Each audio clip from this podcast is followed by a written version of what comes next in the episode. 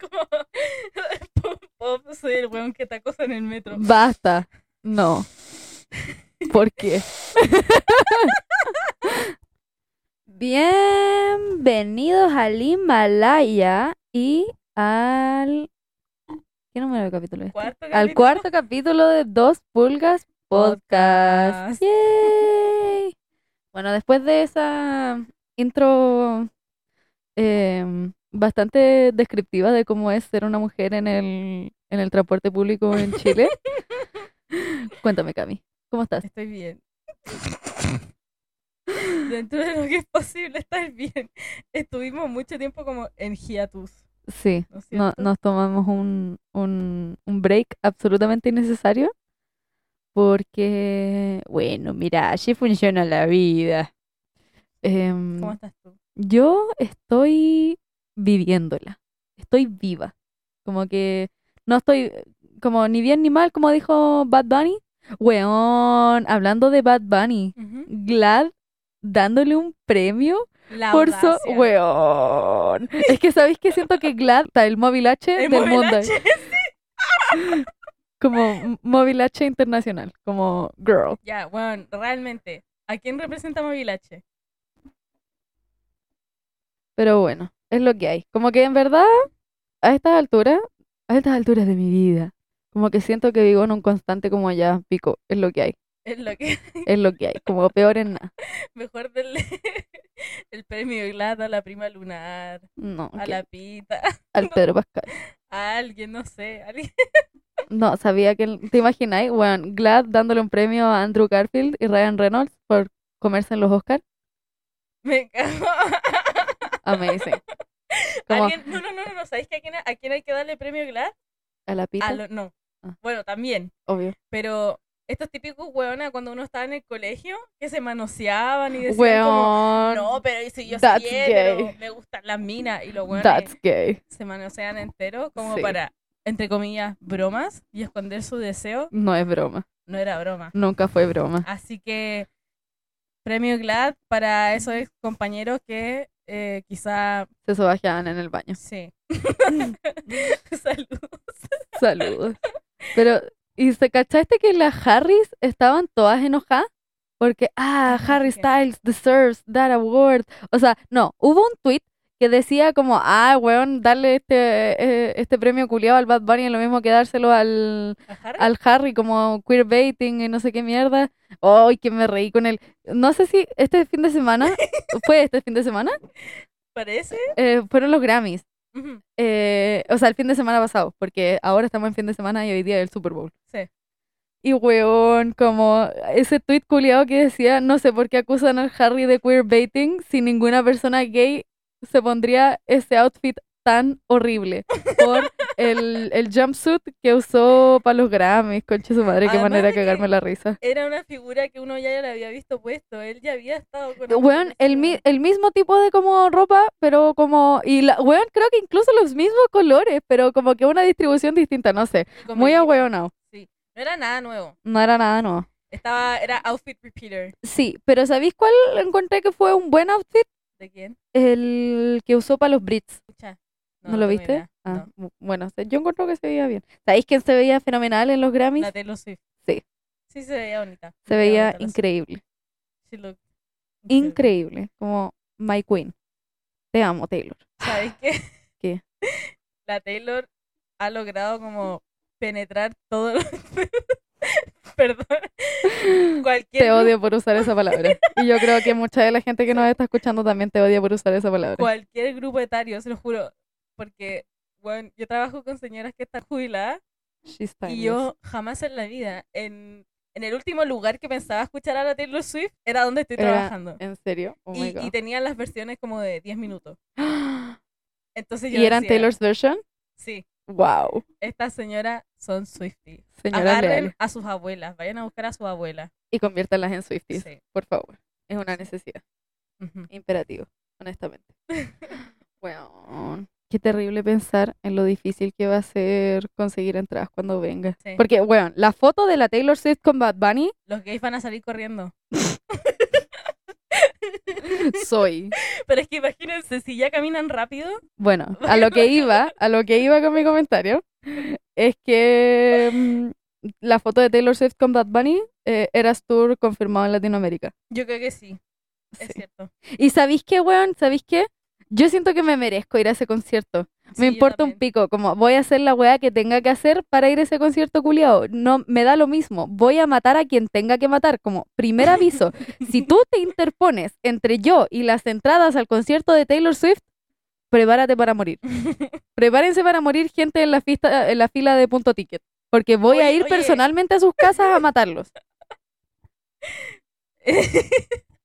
Eso es como un comentario genocida. Sí, Bueno, entré en mi cañe era. entró en su canje era. No, cualquier weá menos No. era. Opiniones. Opiniones. Yo opino que la canje era es la peor era por lo que puede pasar cualquier persona. Porque es ese episodio en que estáis con. que decís como, no, weón, estoy como la wea. Y después a los dos segundos estáis como, soy un dios. Soy un dios. Yo. Soy la representación de Dios en la tierra, weón. Bueno, ¿en cuántos idiomas puedo decir literal yo? Sí. Pero ¿sabéis qué? Estar en una canje era, yo creo que también está conectado con estar en un. en una como Black Swan era. Estar en, en tu era de cisne negro. Yo creo que también. Oh, Yes. Estar en mi Mila. O sea, estar como en esa parte gris de que estáis casi llegando a, a tu Black Swan era. Mm, interesting. Sí. Me, me gusta el concepto, Ujú. debo, debo admitirlo. Así que Pero quizás es un poquito preocupante que me guste el concepto de estar en mi Black Swan era. es que, mira, honestamente, yo creo que nosotras nos vemos, vemos la vida como muy cinematográfica. Sí. Entonces, nosotros estamos en la mierda. Mira, es que, mira, mira, mira, mira, mira, mira, mira, mira. Con tal de no sentir que estoy al borde de mi Gone Girl era, estamos bien. Como en el momento, en el momento, en el momento en el que ustedes, o sea, me acabo de cortar el pelo, como claramente podría estar en mi Gone Girl era, pero en el momento en el que ustedes me vean decir de manera muy seria que estoy en mi, eh, como que empecé mi Amy Dunn era, preocúpense. Sí. Y si es que estoy pololeando, peor, porque Sí. I'ma kill that bitch. Vayan a buscar a ese huevón y enciérrenlo en alguna parte. Porque ustedes se ríen. Pero yo, no, no lo voy a decir. ustedes ríense nomás. Es más seguro para mí. Sí. Y para mi futuro. Como te imaginas después yo en juicio porque maté a un weón y yo diciendo en el podcast como no, yo, ustedes se ríen, pero yo sí mataría a alguien. ¿En serio? Yo no sé. Yo creo que sí. Bueno, esta weá como tentativa de homicidio. ¡No! así. juro que no voy a matar a nadie, pero yo sí, yo me creo capaz de hacerlo. Yo como no que sé. yo siento que podría vivir con esa decisión. Depende, depende a quién mataría. Yo creo que, nos duela o no, el Kanye West, como dijimos antes, es la representación de lo que es pasar del cisne blanco al cisne negro. Pero es que yo no siento que ese weón en algún momento de su vida haya sido un cine blanco. No, pero ¿sabéis qué? Eh, tuvo su momento lúcido en los 90. O sea, al principio él era Cuando era buena persona. Claro, el del mensaje subversivo en que era como... O sea, claro, y no sé qué. 2006, por ahí. Claro. Quizás no era su, su cisne blanco, era, pero estaba como... No como está ahora. No como está ahora, Eso es por oh. seguro. Sí, qué Pero terrible, algo pobre tuvo que haber pasado en el trayecto, po, Mm. ¿Cachai? Y sabéis que la gente le va a echar la culpa a la, a la Kim Kardashian, pero yo no encuentro que sea culpa de ella. Es Como, que ella no tiene la culpa. no, mm, mm. Las Mm, mujeres, las mujeres mm. nunca están mal. Yo, so- ah, I yo soy- support women's rights and wrongs. Yo, Eso. Pero soy una mujer apologist. sí, yo también. Mujer apologist. Y no sé, bueno, algo que pasaba, por ejemplo, con el personaje de la cine, cine blanco, cine negro, no sé cómo se llama. Natalie Portman. Bueno, la el personaje de Natalie Portman. Esta buena es la representación viva de lo que te puede hacer un burnout. Dun, dun, dun.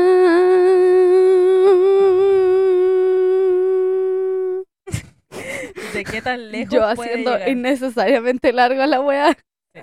Perdón. Bueno, sí. El tema principal de esta semana es el burnout. De nuevo, de nuevo, de nuevo.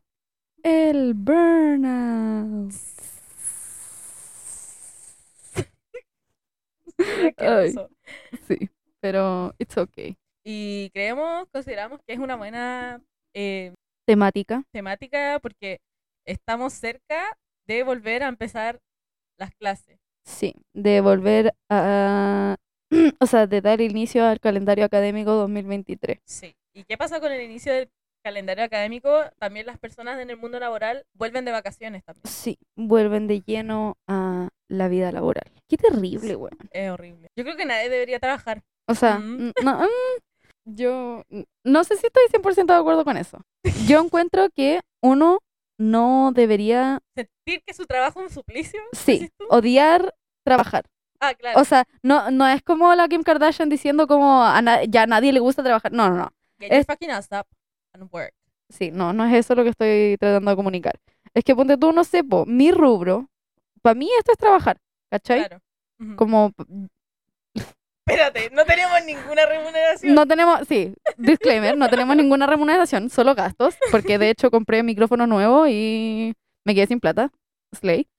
Es, esto es solo inversión, pero precisamente porque es como una inversión y la idea es que a esta weá le vaya bien, para mí esto es como una pega, po, porque tiene, o sea, No, pero creo que entiendo tu punto de que esto es algo así como un trabajo, porque yo creo que el esfuerzo que le estamos poniendo a esto, de igual forma está relacionado, directamente relacionado a lo que es un trabajo, porque si no, no hubiésemos hecho la organización, por ejemplo, entonces, de alguna forma esto es, entre comillas, aunque no recibamos ne- remuneración, un trabajo que estamos haciendo. queremos sponsors. Bueno, pero también en el fondo está relacionado a mi muy, muy, muy extremadamente, entre comillas, trabajo como influencer. Sí. Porque, puta, esto es una plataforma que usamos activamente para hablar pura wea. Y mis datas que me saco de lo... Es muy... ¿Cacha que yo, yéndome en 80 tangentes, el otro día estaba en la casa de mi hermana y resulta que ella y su... quien ahora es su marido, escuchan muy activamente el podcast. Como lo escuchaban cuando salía y como que me lo comentaban. Y el otro día mi hermana o el, el Pipe, no me acuerdo quién fue, me dijo como, como dice la Maite, me va a sacar esta data del hoyo. Y yo sé que esa wea solamente la digo en el podcast y fue como, oh my god. Esto significa que escucha mi podcast. ¿Qué me dijiste? Me encanta, me encanta, sí. Fue glorioso. Fue un, fue- un gran momento para hacer Maite Negra en ese momento. Sí, es un trabajo. Y aunque nosotros igual lo pasamos muy bien haciendo el podcast, también en su momento tuvimos una etapa en que pasamos un burnout, ¿te acordáis, no es cierto?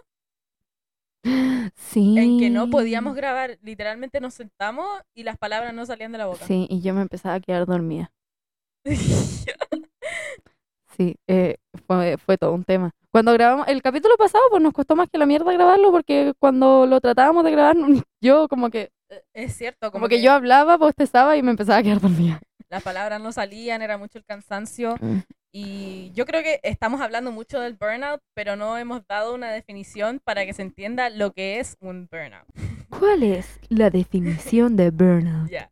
Según la Cami. O sea, según la investigación de la Cami.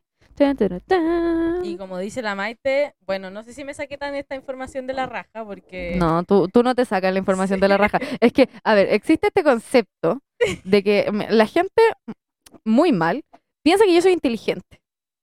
Y resulta que, bueno, mira, yo no voy a decir que soy tonta porque no lo soy, pero existe este mal concepto de que yo conozco, o sea, como que sé todo de todo. Como que la gente siempre me dice como, cuando me preguntan algo, parten como, ay. Maite, tú que lo sabes todo. Girl, no, yo no lo sé todo.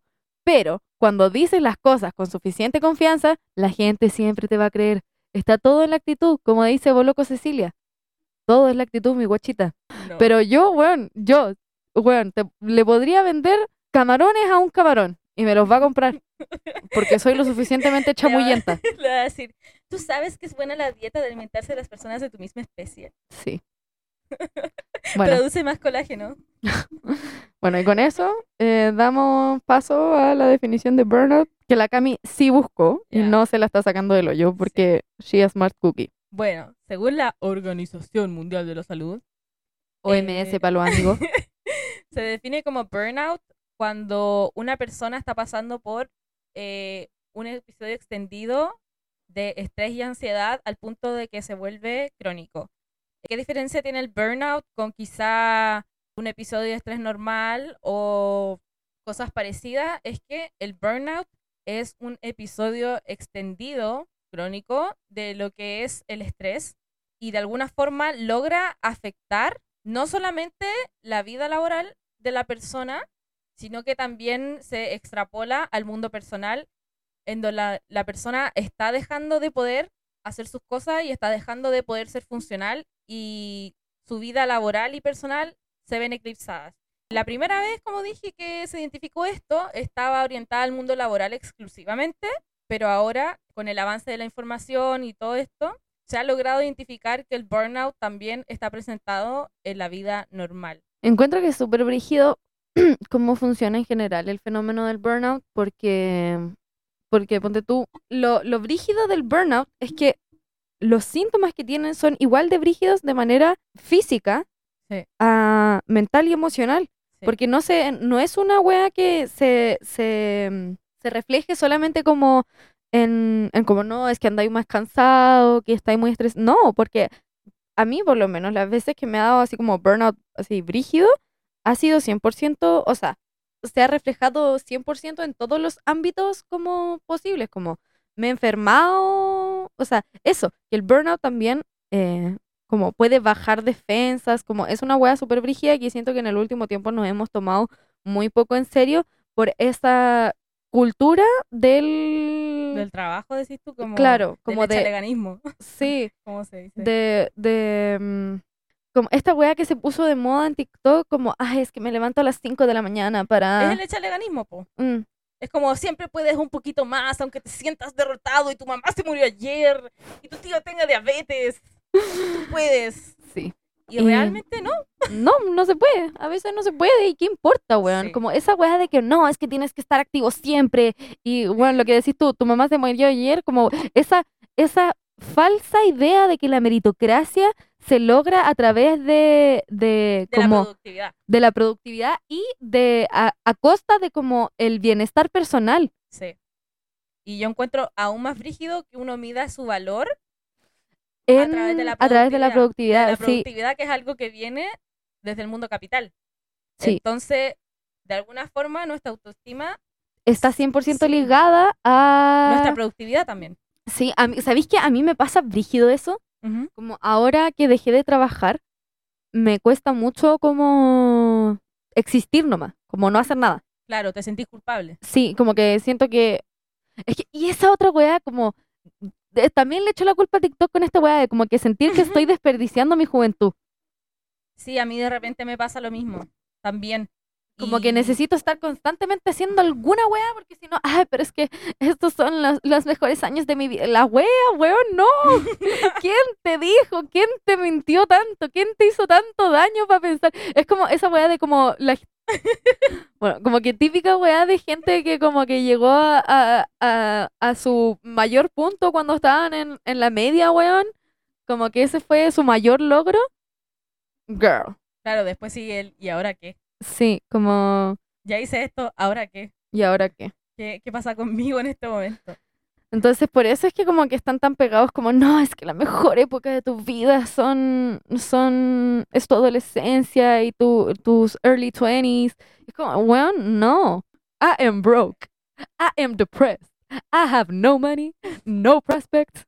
Como la, eh, No tengo ni un prospecto. sí, s- siento que en- eh, estoy en mi prima de Orgullo y Prejuicio era. No me acuerdo cómo se llama el personaje, pero Sí. I have no money, Pero no prospects. Ella también representa el burnout de alguna forma, pues porque parte de los síntomas de un burnout también es sentir que uno no vale nada porque no tiene nada. Yo. Entonces, en un episodio de burnout, el autoestima puede bajar mucho, muchísimo. Siento que es como las advertencias de las advertencias gringas de, mm, de los remedios, de los comerciales de los remedios, como puede causar bajas en la autoestima. puede causar, como somos, somos un comercial gringo del burnout. Eh, Puede causar baja en la autoestima, bajo apetito sexual. ¿En serio? Sí. Bueno, sí. em, dentro de los síntomas del burnout, bueno, aquí nos vamos a volver comercial gringo. Pueden pasar episodios de bajo autoestima, pueden bajar, por ejemplo, muchas cosas de su vida personal pueden empezar a fallar, en el sentido de, por ejemplo, eh, sus relaciones personales se empiezan a eclipsar, empiezan a tener problemas con sus O vínculos sea, I get that, porque igual en el burnout hay muchas cosas que, o sea, el, el burnout es una acumulación de weas, po. Sí, Como no es solamente, precisamente, no es solamente en el ámbito laboral, también es un ámbito, o sea, en la vida cotidiana uno se puede como... sentir burnout Sí, en la esfera personal. entonces eso hace que mantener relaciones interpersonales, porque yo siento, a ver, esto puede ser una idea muy polémica, eh, ah, eh, pero no, no, no, más allá de eso, eh, yo siento que el burnout es un tipo de episodio depresivo. Es que es algo parecido porque es algo extendido. Por eso, yo siento que como que, eso, porque hay distintos tipos de episodios depresivos, porque hay episodios depresivos de como hiperproductividad y sí. todo eso, como filo. Yo encuentro que el burnout es un tipo de episodio depresivo. Como que yo Mm. siento que, porque eso de que se haga tan difícil como interactuar socialmente con otras personas o mantener eh, sanos tus vínculos emocionales, yo eso lo asocio directamente como a, porque eso era lo que iba a decir, pero según yo como que está absolutamente incorrecto, que em, parte de como la sintomatología del burnout es tener dificultad frente a mantener, o sea, como la energía emocional. Claro. Como que eso también es como, es como si uno tuviera distintas pilas para las distintas cosas, así como la pila de la gratuidad, que se ve así como o llena o hasta la mitad, toda la weá. Eh, O sea, está igualando el burnout con llenar el fuaz. sí, sí, efectivamente estoy asociando el burnout con, con el FUAS, porque estoy traumada. Eh, pero no, o sea, es que es por la, la imagen visual, como es, así me imagino yo como batería. como una, unas pilas que tienen como... oh, bueno, ya. Bueno, no sé por qué dije la wea del, de la gratuidad, si puedo haber dicho como la batería del computador, la batería del celular, si todas las weas se ven igual. Bueno, como la batería del celular, eh, distintas como ilustraciones para distintos como ámbitos de la vida, porque no sé, pues a veces yo tengo como muchas, muchas, muchas ganas de trabajar como en la wea que sea, pero sentir como que estoy haciendo algo, pero no tengo, claro, que estoy siendo productiva, pero no tengo ganas de interactuar con gente. Mm. Como ponte tú amistades. Y a veces la única wea que tengo ganas de hacer es estar con amistades y no como ser productiva o hacer otro tipo de wea. Y todo esto para decir que encuentro que el burnout es un episodio depresivo. Porque Claro. todos tenemos depresión, weón. Mentira, Pod- no todos. Podría, asimilar- podría asimilarse en ese sentido. También, por ejemplo, otras características del burnout, lo que yo creo que la Maite también se va a sentir muy identificada, igual que yo, es que parte ¿Es de, esto un ataque personal? parte de que hay personas que sufren muchos burnout constantes es porque son personas eh, perfeccionistas. ¿Ya? It's me. Hi. I'm the problem, it's me. Y yo la verdad fui, soy una persona perfeccionista. Fui, em, soy, seré. Fui, soy y seré una persona perfeccionista eh, por Yo. mucho tiempo. Seré. No me acuerdo cómo se llama la canción, pero sé que hoy una canción de Miguel Bosé. No sé. ¿Puede Sí, po. Yo seré tu Amante bandido, bandido. Corazón, corazón malherido. seré tu héroe de amor. Bueno, con la Maite somos personas muy perfeccionistas. Y desde. Somos chismosas, Camil, di la verdad. Sí, desde, mi, también. desde mi parte personal, eh, yo he sufrido mucho por ser perfeccionista y eso también me ha llevado a tener episodios constantes de burnout porque yo siento que lo, ha- lo que hago no es suficiente y nunca va a ser suficiente. Entonces, al final uno deja todo de lado por intentar ser lo más productivo posible, lo más perfecto posible, rendir lo más posible cuando a veces uno ni siquiera está en condiciones y mucha gente te está te lo está intentando hacer saber, pero uno reniega y uno sigue hasta que uno se hace mierda. Entonces, por ejemplo, es como cuando Nina em, estaba sufriendo, estaba empezando un episodio de psicosis, eh, se estaba comiendo las uñas, estaba comiendo poco, em, estaba eh, teniendo conflictos con sus vínculos emocionales. Encuentro tan enferma esa escena cuando le salen las plumas, weón, y ella se las... Sí, es. Ay, weón, ya no puedo hacer eso. Y por un lado, hay una parte de ella como que reniega ante el descanso. Sí. Es que me acuerdo de algo que te lo quiero contar a ti y creo que sería muy chistoso contarlo en el podcast. Ya. Weona, el otro día tuve una cita. Y weona, estaba, bueno, la cita estaba yendo la raja, como que el weón me cayó súper bien, era guapo, todo la raja. Weona, me vaya a creer que vomité. En la cita. Bueno, estábamos sentados, onda, sentados como estamos sentados ahora nosotras. La mesa estaba entre, entre los dos, estábamos comiendo pizza, weón. Y yo como estaba conversando, weón, estaba hablando, de repente como que dije, oh, oh, tomé un sorbito de jugo y dije, oh, oh. Y me dijo como, maestro, ¿estás bien? Yo, tenemos un... Y me puse a vomitar, weona. Llegó el plato de fondo, chiquillo. Pero, weón. ¿Sabes que yo le echo la culpa de eso al burnout? Yo también, porque. Como que estaba, porque había pasado mucho tiempo sin como, inter- o sea, con poca interacción social. Claro. Entonces, yo, persona ansiosa, como con un nivel de ansiedad social como de la perra, weón, mi primera interacción social es una cita. Y yo que necesito que constantemente todo el mundo me ame, weón, más encima llegué más temprano que la puta, weón, porque no íbamos a juntar, ponte tú, a las 3, yo llegué a las 2. Entonces me estuve dando vueltas, como por ahí. Entonces más y más y más crecía mi ansiedad. Y parece que había comido una weá que me había caído mal para la guata, porque en el día no había comido nada, porque me sentía como incómoda de la guata. Filo, llego a la weá, le digo como, no, ¿sabes que voy a comer poquito? Como, no es que me está haciendo la señorita, es que estoy como rara de la guata. Y estábamos comiendo pizza, pues, weón. Weá pesada. Y yo me había como bajado casi al seco una limonada como menta jengibre, una weá así, menta albahaca, una weá, una weá hippie.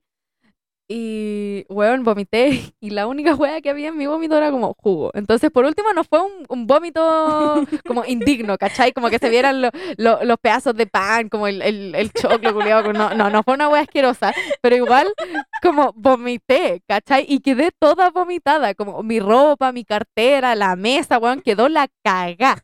No fue como vómito de rotavirus. No. No fue un vómito digno tampoco. O sea, no fue un vómito asqueroso, pero fue indigno la wea. Como yo, weón, después llegué al baño y como, conche tu madre, ¿por qué este tipo de weas siempre me pasan a mí? fue horrible. ¿Y qué pasó después? Weón, él, él fue un 7. Un, un 10.000, en verdad. Como que, no, Mai, te estáis bien. Como, weón, anda al baño, yo pido que limpien esto. ¿No te bloqueó? No, me bloqueó. Yo pensé que me iba a bloquear. Yo me hubiese bloqueado. No. Pero fue muy, muy, muy. Porque de hecho la cita no terminó después de que vomité. Me parece fantástico. Sí, muy mil de diez. Sí, me parece fantástico. Pero yo creo que es claro, como que empujaste un poco tus límites sin quererlo. Sí, Claro. constantemente. Sí. Bueno, una de las cosas también que uno tiene que hacer para reconocer, eh, para poder reconocer que uno está entrando en un episodio de burnout y evitarlos también, es reconocer que uno necesita poner límites. ¿Quién es Límites? No la conozco.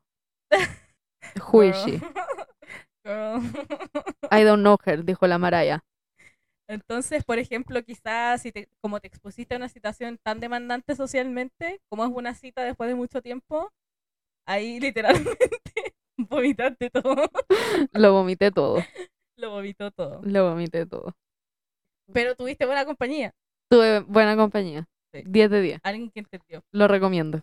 Y eso es muy importante. Weón, sí. Como, es que yo pienso, si un weón hubiese vomitado como en la primera cita, como la primera vez que lo veo en persona, weón, I'm out. Como peace out. En verdad yo no sabría qué hacer. Me daría, wea. No me daría asco, porque como que el vómito no me da asco, pero sí me daría mucho como, ok, este weón está curado. Adiós. O sea, aunque, aunque el vómito no huela a copete, igual. ¿Te imaginas? Yo hubiese pensado que estaba curada. Qué vergüenza. Porque, weón, está. Una wea es vomitar y otra cosa es vomitar de curada, pues, weón. Y en una cita a las 4 de la tarde. Claro. Aló. O sea, no estoy juzgando, pero cuestionan de tus decisiones de vida. Si es que te pasa eso. Dile no al alcohol. Dile no al alcohol, por favor. Como si el alcohol te llama, tú le contestas y le dices, not today, Satan. Y le cortas. Como la, como la burbuja. Hola. Adiós. Bueno, el burnout es una enfermedad muy fea. Bueno, sí, entonces mi cita vomitona yo creo que es un, fue un claro, co- como un wake up call de, de mi burnout y mi cuerpo y mi mente diciéndome como me llamo Maite, corta la wea. Necesitamos un respiro. Sí, porque después toda la semana no, no pude comer, Mm. como que me costaba caleta, por como mi guata seguía como, Maite, basta, por favor. Claro. Entonces, sí, pues eran como señales del cuerpo diciéndote necesitamos descansar, Sí. necesitamos salir de esto. Como, como el Martin White en B16 cuando dice, espera, mami, dame un break. Claro, hay que hacerle caso a él. en- Hay que hacerle caso al Martin White Sí. y, y esperarnos, mami, darle un break, que anda flotando en el Exacto. B16. Entonces, uno tiene que reconocer que necesitamos de momentos de descanso y la única forma para plantear esos momentos de descanso en nuestra rutina es conocer nuestros propios límites. Y es, Porque al final no poner límite eh, se convierte en algo súper autodestructivo. po. siento que la autodestrucción, autodestructividad, eh, autodestructivimiento está demasiado condonado por la sociedad actual. Como Eh, que sí. volviendo un poco al tema de como la sociedad capitalista que te obliga a ser un productor eh, Constante. constante, La productividad. sí. Tanta mentalidad de ingeniero comercial por la concha de su madre, weón. Qué manera de detestar a los ingenieros comerciales. Menos a, a mis cuñis. Sí. Weón, a todos mis cuñados son ingenieros comerciales. Me parece. Sí. A mí también me parece. Me parece. Me parece. Me parece. Me parece, coma, coma, coma, coma, coma. No puedo decir nada más. No puedo jugar las decisiones de vida de una persona cuando yo estoy estudiando diseño. Así Sí. que Bueno, igual, ¿quién soy yo para hablar? Pues bueno, estoy estudiando teatro. por eso tenemos un podcast. Por eso tenemos un podcast, weón. ¿Por qué otro motivo? Aquí vamos con esto. Ah, sí, la, la autodestrucción como que está demasiado condonada por la como sociedad capitalista actual, porque la cultura nos hace pensar que la productividad es el camino al éxito, pero en Mm. verdad, ¿qué es el éxito? Porque el exitismo, o sea, la visión del éxito que tenemos también nos genera como esta, Ansiedad. claro, esta ansiedad por como, ah, pero es que no estoy haciendo suficiente, es que mira este weón, como, ponte tú pensando, weón, esta weón es muy imbécil, pero el capítulo de Criminal Minds, cuando el Spencer está hablando con la Emily de que eh, se siente como perdido en la vida porque acaba de cumplir 30 y, y como que no ha hecho nada, Sí. como, ah, pero es que Nikola Tesla cuando tenía 29 ya inventó la wea. Es que este weón, el, el Steve Jobs, cuando tenía 20 y algo, ya había hecho su primer computador. Weón, ¿qué importa, conchetumare? Claro, es ¿Qué que, importa lo que está haciendo el resto? claro, soñamos con cumplir metas que no son nuestras. Exacto. Lo que es muy grave, porque esa idea viene exclusivamente de ahí. Porque, ¿qué necesidad tengo yo de mirar para el lado a un ingeniero comercial, por ejemplo? Los odio, ingenieros comerciales. weón, por culpa de los ingenieros comerciales que estamos como estamos, Sí, weón. eso es verdad. Entonces, a lo que voy es, ¿qué necesidad tengo yo de mirar para el lado a alguien que está haciendo algo de su vida totalmente distinto? a lo mío? Totalmente distinto a lo que estoy haciendo yo, sí. Claro, y, y es algo que no me Y interesa. incluso aunque esté haciendo la misma wea que tú, ¿qué importa, weón? Sí. La Drew Barrymore cuando tenía mi edad, weón, era adicta a las drogas. Era una muy buena actriz. Tenía muchas, muchas weas, pero era coquera, weón. Yo no quiero ser coquera. al final em, se plantean estas estas cosas que suenan canónicamente exitosas, que son como quizá ser eh, jefe, dueño de un propio negocio exitoso, en donde se maneja mucha plata y no todos quieren hacer eso de su vida. Eso, no todos tenemos las mismas metas, no todos tenemos las mismas oportunidades y no todos tenemos las mismas Sí. herramientas. Es cierto. Como eso es muy crucial cuando uno mide el éxito, porque Claro. todas las medidas de éxito son distintas porque todos tenemos vidas distintas. Sí. Y aunque, bueno, no sé, seamos gemelos y ahí tengamos exactamente las mismas experiencias de vida y todo lo mismo, igual no es lo mismo. Claro. Como igual son caminos distintos Y porque sí, son mentes distintas, porque todos los cerebros funcionan de manera distinta. Sí.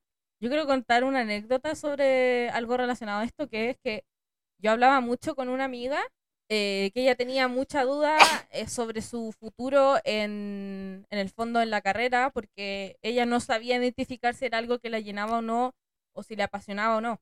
Entonces ella me decía que eh, durante toda su vida le dijeron que ella podía hacer lo que fuera si se lo proponía. Que es cierto, sí. podía hacer lo que, lo, lo que quisiera si se lo proponía, pero realmente se trata de eh, que uno pueda hacer lo que uno se proponga. ¿Es eso lo importante? ¿O es realmente importante invertir tiempo en darse cuenta de lo que uno quiere hacer? Mm, que es muy distinto a hacer lo que uno Sí. se propone. Sí, Porque 100%. en el Porque no es, no, es, no es la misma weá, porque en el fondo, mm, a mí también muchas veces cuando era más chica me dieron como, no, pero es que tú puedes ser lo que quieras, porque tú eres muy inteligente, como si tú quisieras podrías estudiar, puta, carreras canónicamente exitosas, eh, como tú podrías ser abogado, tú podrías ser médico, tú podrías ser ingeniera, y por mucho tiempo yo me propuse como, ya, no, ¿sabéis que yo voy a entrar a estudiar eh, tal ingeniería a tal universidad? No es por desmerecer a las personas no, que sí, son no es por- pero yo no soy ingeniera. no, no Mi cerebro, no quiero ser ingeniera. Ujú. ¿Podría haberlo sido? Sí. Como que me hubiese dado la cabeza, sí. Pero no se trata de eso. Pero se trata de cabeza, cuál era mi vocación. Claro. ¿Cuál es, qué es lo que a mí me llena? ¿Qué es lo que yo quiero dedicarme? Porque no todo el mundo tiene eso. No todo el mundo tiene una vocación ligada a una profesión. Claro. Y la única razón por la que el pensamiento de eso entró en tu cabeza es porque otras personas expresaron lo que es éxito para ellos. Sí, y lo pues en proyectaron, sí. Proyectaron que, no, pero es que cómo vaya a estudiar teatro, pero es que tienes que estudiar otra cosa aparte de eso porque eso no es una carrera de verdad. Como si estuvieses desperdiciando tus habilidades o tu Claro. tiempo. Y después sale la típica charla de del amor no se pagan las cuentas, etcétera.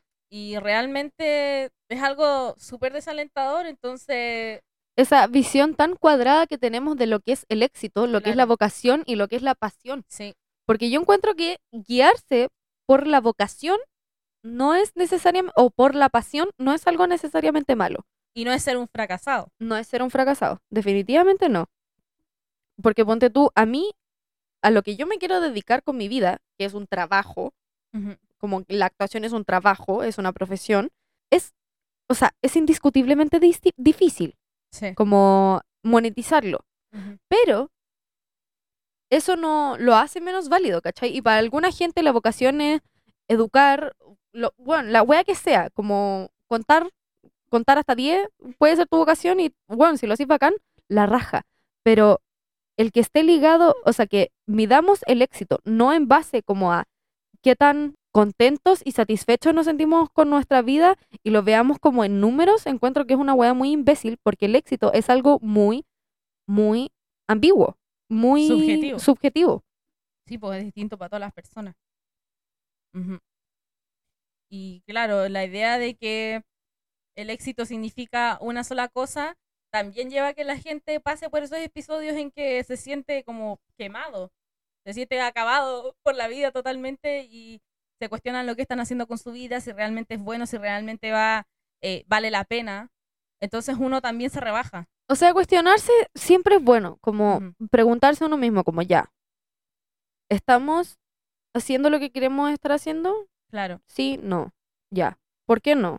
¿Qué nos falta? Sí. Como ese tipo de weas yo encuentro que son súper sanas, Claro, como eso para, es bueno. para uno eh, liderar la vida que uno quiere tener y que no dejar como que la vida te pase a ti, sino que tú seas dueño de tu vida. Pero para ir cerrando un poco la idea, encuentro que igual hay una diferencia entre como cuestionar todas las decisiones que has tomado en tu vida y sentir que lo estás haciendo todo como la wea y tomar una pausa y preguntarte como ya, Claro, es que estoy una- yendo para donde sí. quiero ir.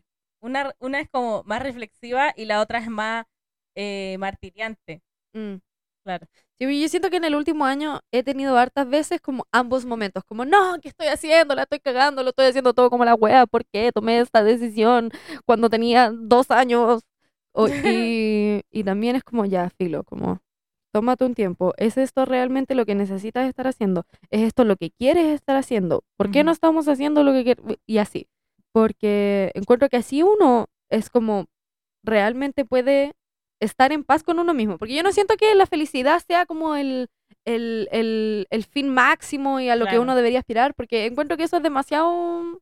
Es, Es que- como positivismo tóxico. Sí, porque más encima, bueno, la felicidad no existe sin tristeza. Entonces, esperar estar siempre feliz no... Es algo dañino también. Sí, lo encuentro dañino y como poco realista. Y también poco, y poco humano. Sí, y también qué posibilidad tenéis de crecimiento si estáis todo el rato feliz Exacto. o no le ves el lado malo a nada o no te cuestionáis nada. Sí, entonces para mí la, la, la paz, la templanza, el estar en como un momento, puta, no sé cómo, es que tampoco como que, porque sin la, o sea, para, para tener paz tiene que haber caos, Claro. pero a lo que voy es como en el fondo sentir que uno está haciendo las cosas bien. claro.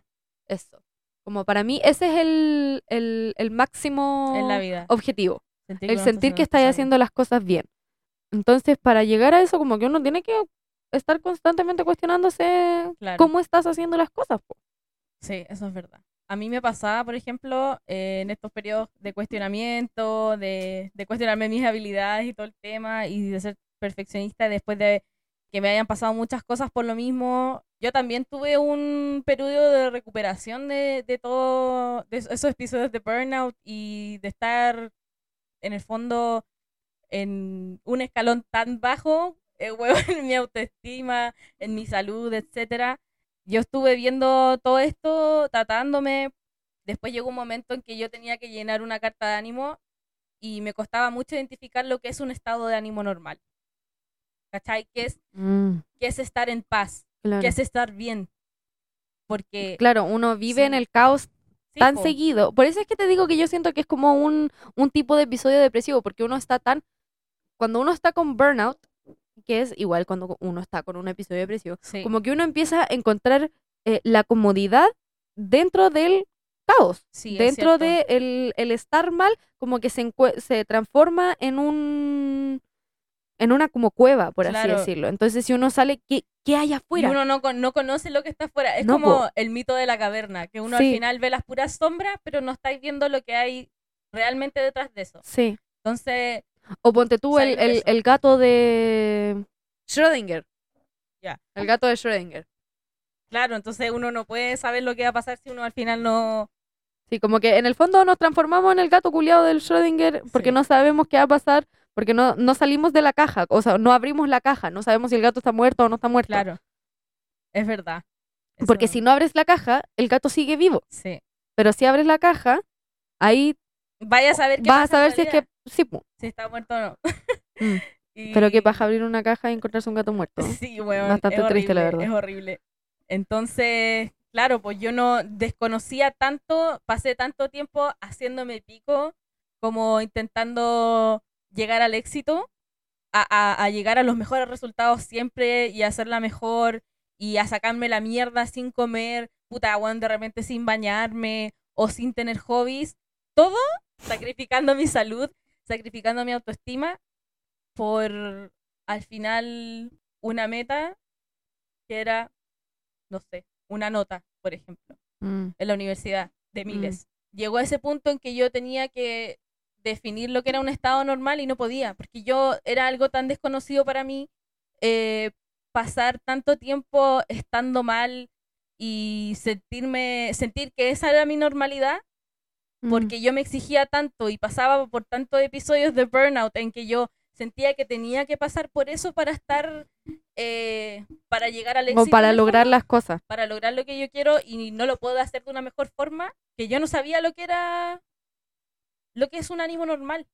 Claro. Entonces yo no sabía definir qué es lo que es estar bien y me costaba mucho pensar en cuál era la idea de otras personas sobre lo que es estar realmente bien. Claro, el bienestar. Yo encuentro que es peligroso lo rápidos que somos como culturalmente en sacrificar nuestro bienestar. Así que Es si es que si es que sacan algo de este capítulo, por favor que sea eh, lo importante que es cuidar cuidarse a uno mismo. Sí. Es como, por ejemplo, cuando uno habla con una persona mayor y típico que de repente nuestros papás nos han dicho como, yo cuando era chico a tu edad me sacaba la mierda, salía a Sí, no, a tal esa hora". weá no. Eso no está bien tampoco. No. No está bien tampoco. Y que, que alguien haya tenido ¿Y por qué no se lo cuestionan en vez de como de celebrarlo? sí, Esa eh, es la cosa. uno no puede comparar las dificultades que tiene uno con las del resto porque todos vivimos de manera distinta. Es como verdad. si, si lo mismo el ejemplo que pones tú, como, ah, yo a tu edad ya trabajaba y no sé qué chucha, como yo empecé a trabajar a los ocho años, eso no está bien. No. Eso es una dificultad, primero, eso es una dificultad por la que nadie debería pasar. Sí. Y segundo, si esa persona tuvo esa dificultad y tú no, tú también tienes dificultades que esa otra persona no tuvo. Eso es explotación infantil, Eduardo. No es un logro. No es un logro. Entonces, medimos los logros en qué tan palpico podemos hacernos a nosotros mismos. Qué tanto podemos hacernos mierda por algo. Así que por favor, si ustedes están escuchando este capítulo, sepan que no es necesario. Les queremos mucho. Sean quien quieran ser. Sean una Barbie girl. Sí. Y en el fondo también dense un tiempo y aprendan a reconocer que, eh, qué cosas les gustan y qué cosas están haciendo porque pueden hacerlas. Sí. Porque es muy distinto. Eh, con, las que es una- con las cosas que a uno le gustan van a pasar muchas cosas y dentro de eso uno tiene una conexión emocional con lo que quiere. Sí. Y, Y es que- mucho más y satisfactorio. eso, poder hacer algo solo porque Charky puedes no significa que Charky debas. Porque, weón, ¿por qué yo soy una woman in STEM? Porque podía, no porque quería. Es verdad. Porque se me presentó la oportunidad y mi mamá dijo, sí, sí, vaya, vaya, vaya. Y Bueno, no sé. solo porque Charky puedas no significa que Charky debas. eh, puta, si bien es conocimiento como súper útil, como que, que uso, no era lo que quería necesariamente estar haciendo en ese momento. Como podría haber estado haciendo cosas que me llenaran más. Pero Claro. también yo creo que no hay que ser reacio a hacer cosas porque son... O sea, no hay que vivir en función de la utilidad. Claro. Y al final se puede llegar a lo que uno quiere de forma más sana también. Sí. Sin, Entonces, por sin eso- matarte en el intento. Sí, por eso es tan importante Cuidarse. cuidarse y lo, lo de los límites, completamente necesario. Y tener una red de apoyo. Las redes de apoyo son muy importantes. Sí, también aléjense de toda la gente que les hace mal o no los pesca cuando están mal. Sí. Realmente no, no lo merecen, no lo merecen. Ustedes necesitan a personas que los pueden apoyar, identificar que necesitan ayuda cuando necesitan ayuda. Salud por Así eso. que salud por eso. Salud por eso. Bueno, y mientras que estábamos en nuestro break, el gobierno de mi hermoso presidente sacó el asterisco 4141, Ah, sí, el número de em, la línea. la línea de apoyo de salud mental. Así que si es que en algún momento se sienten con mucho burnout, se sienten con la necesidad de ayuda externa, porque siempre es bueno reconocer cuando uno necesita ayuda, Y conversar con alguien. o conversar con alguien, lo que sea, asterisco 4141, la línea de apoyo a la salud mental del gobierno de Chile. Feliz cumpleaños, Gabriel. Te quiero mucho. ¿Estás de cumpleaños? Ayer, Wow. Mi world preci- we live in. sí. Así que. mm, Y eso, po. No sean como la Natalie Portman también. No sean como yo tampoco. No vomiten en su primera cita. no Pero desconozcan sabéis que encuentro que igual es un cute. Pero Sí. bueno, eso es todo por hoy. Déjennos eh, estrellitas en Spotify, estrellitas en Apple Podcast. Y eso, pues los queremos mucho. Nos vemos en una próxima entrega de Dos Pulgas Podcast. Bye. Bye.